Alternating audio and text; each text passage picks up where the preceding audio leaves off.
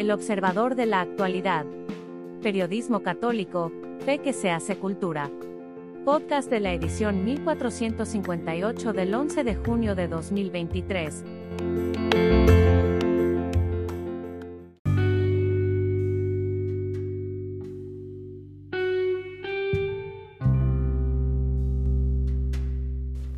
Editorial del Observador.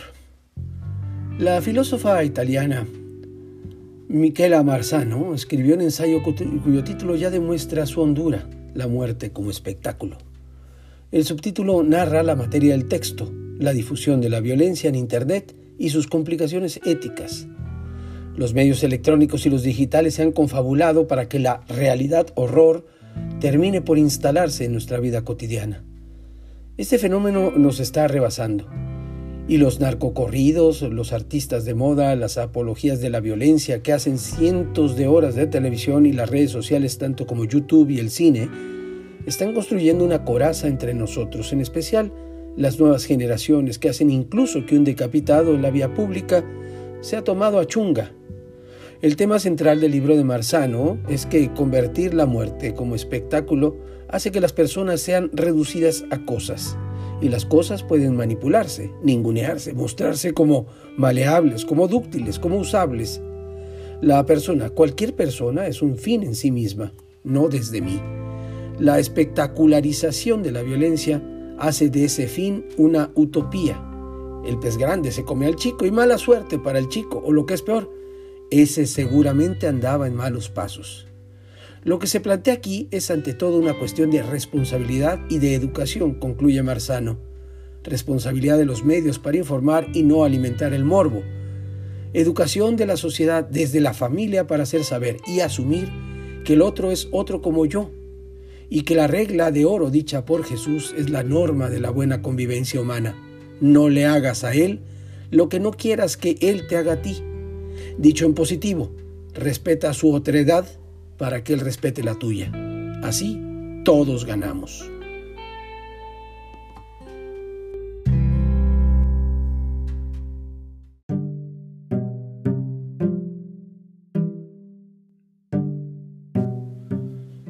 De camino, por el de la voz Jaime Septién. Estos días se discute un proyecto de resolución en la Suprema Corte relacionado con tres juicios de amparo en los que se reclama la inconstitucionalidad de la colocación en espacios públicos de representaciones del nacimiento de Jesucristo. Dicen que esto viola la libertad religiosa y otros principios como la tolerancia. Vale la pena recordar el diálogo entre Miguel y el profesor Lucifer al principio de la esfera y la cruz de Chesterton. El profesor Lucifer dice que el símbolo del cristianismo es el símbolo de la barbarie y de la sinrazón. Miguel le cuenta la historia de un hombre razonable, Comienza, por supuesto, negándose a tolerar el crucifijo en su casa, ni siquiera pintado ni pendiente del cuello de su mujer. Después fue haciéndose cada vez más violento y excéntrico. Quería derribar las cruces de los caminos porque vivía en un país católico romano. Finalmente, en un acceso de furor, trepó al campanario de la iglesia parroquial y arrancó la cruz, blandiéndola en el aire y profiriendo atroces soliloquios allá en lo alto bajo las estrellas. Otro día, al regresar a su casa, se fijó en una valla de madera y encontró que estaba hecha de cruces y con un garrote las fue derribando. Llegó a su casa completamente loco. Se acostó en su cama y vio cruces por todos lados. Terminó en el río, ahogado. Lucifer pregunta si esa historia es verdadera. La respuesta de Miguel es la respuesta que merecerían los que desean eliminar los símbolos, símbolos religiosos de los espacios públicos en México. Oh, no, dijo Miguel vivamente, es una parábola, es la parábola de todos los racionalistas como usted. Empiezan ustedes rompiendo la cruz y concluyen destruyendo el mundo habitable.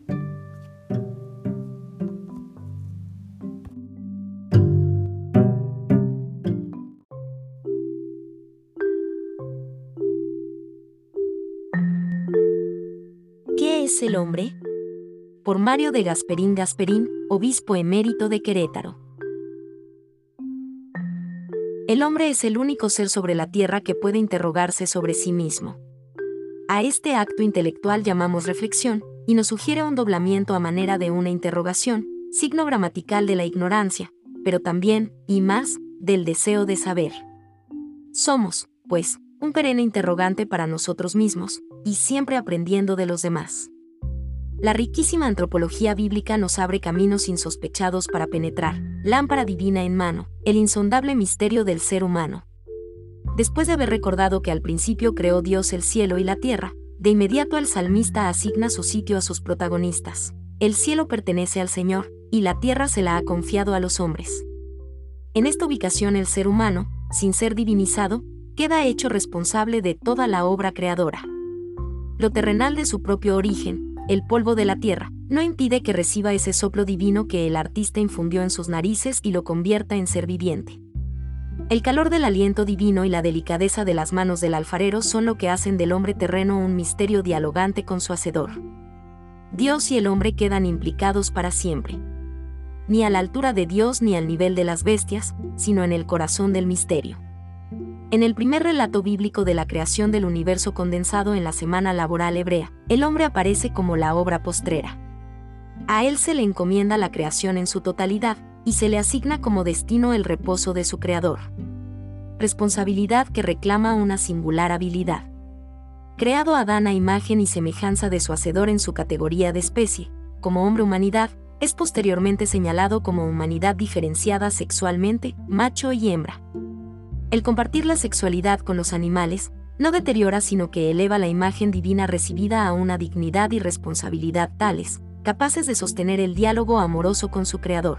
Si el hombre pretendiera ser solo espíritu y quisiera rechazar la carne como si fuera una herencia meramente animal, espíritu y cuerpo perderían su dignidad, explica el Papa Benedicto en Dios es amor. El drama del pecado nos recuerda que, ante tanto don, la humana fragilidad subsiste. En el segundo relato de la creación el esquema es circular. La creación sigue la imagen y experiencia de Israel en el desierto. Esta experiencia fue una enseñanza viva para Israel. Allí experimentó su fragilidad, padeció carencias, aprendió a dudar de su corazón y sobre todo a caminar con su Dios. Por eso, aquí el narrador habla sobre todo de carne, soplo, polvo. Los humanos son carne, un soplo que se escapa y no regresa, dice el Salmo 78. Por otra parte, el hombre goza de la grandeza de la elección divina, del traslado del desierto, el polvo, al vergel, vida, a la tierra prometida. Así llegó a pactar, por gracia, una alianza de sangre con su Creador. Fueron los narradores y los poetas bíblicos quienes profundizaron, en drama como el de Job, en meditación como el Coelet, en amonestaciones como los profetas y en reflexiones como los sabios, en el misterio del hombre frente a Dios y frente a sí mismo. Pusieron así, en el Antiguo Testamento las bases sólidas para que su antropología fuera capaz de soportar el peso inmenso de la divinidad en el Nuevo, al decir de San Juan, y el Verbo se hizo carne y habitó entre nosotros. Espejo donde todo hombre se habría de mirar.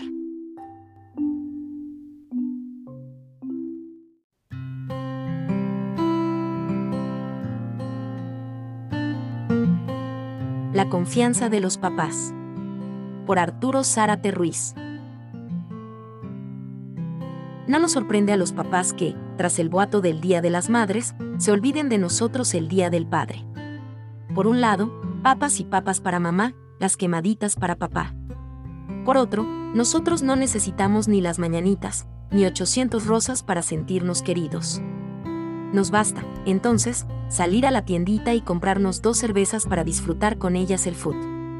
Si alcanza la lana y gana nuestro equipo, Prendemos el carbón y alardeamos del triunfo saboreando una carne asada. ¿Qué nos queda? Si las mamás son muy superiores en cualquier caso, nuestro darnos a los hijos no les resulta a ellos tan obvio de compararnos con sus mamás. Nuestra presencia no es tan física como la de ellas. No es opción nuestra quedarnos en casa, pues el trabajo nos espera afuera. ¿Para qué hacernos ilusiones de que los muchachos al menos nos permitan disfrutar a gusto el partido este día?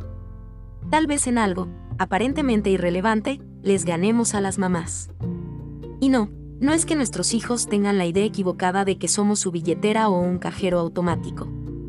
Es que mientras las mamás saben bastante bien que sus chamacos son suyos, después de todo, los cargaron en su vientre por nueve meses, los papás lo sabemos porque tenemos toda nuestra confianza en nuestras esposas. Y eso creo que es mejor. Que ni que, la confianza beneficia las relaciones matrimoniales. Es más, muchas otras cosas importantes. Ciertamente no somos los únicos, pero es el padre quien suele encargarse de infundir confianza en los hijos.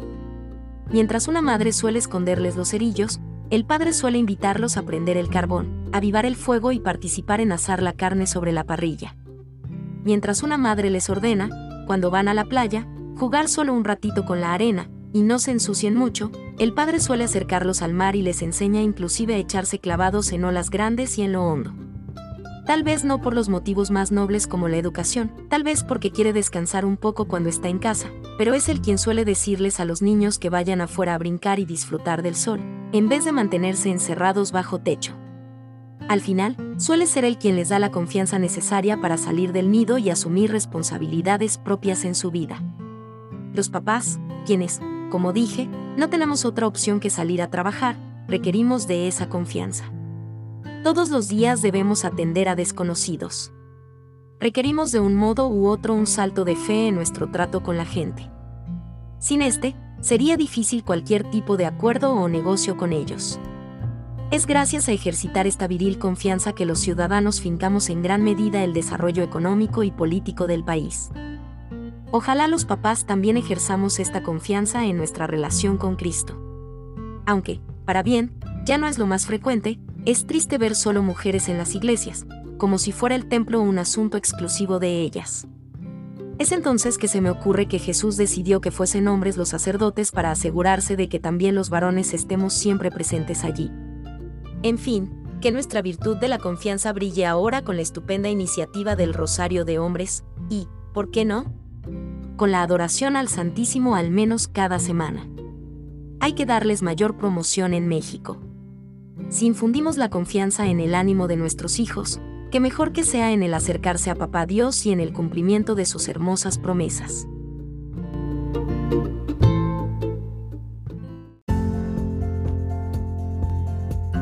El labrador y la providencia. Por el padre Justo López Melús. Es muy grande la tendencia del hombre de quejarse de todos y de todos. Es muy grande la tendencia del hombre estar siempre corrigiendo a la divina providencia. Hay personas que organizarían el mundo de maravilla y luego no saben poner orden en su casa. Maestros que no saben enseñar a sus hijos. Pedagogos que luego, en la vida real, son un desastre. Teóricos que en la práctica no dan una. Un labrador trabajaba en sus campos y, cansado, se sentó bajo una encina.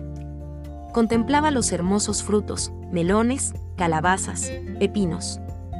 Entonces se preguntó, ¿por qué la providencia habrá puesto la bellota, el fruto de la encina, en un lugar tan alto? Mejor sería que los melones y las calabazas colgaran de los árboles, y así no tendría que agacharse uno para recogerlos. Mientras pensaba en esto, cayó una bellota y le dio en la nariz. Entonces se dijo, si en vez de la bellota llega a ser un melón o una calabaza, me aplasta la cabeza.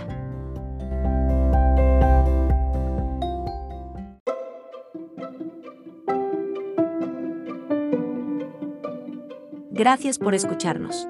Si le gusta nuestro material puede ayudarnos a seguir, puede donar en nuestro sitio o suscribirse. Visite en la web elobservadorenlinea.com.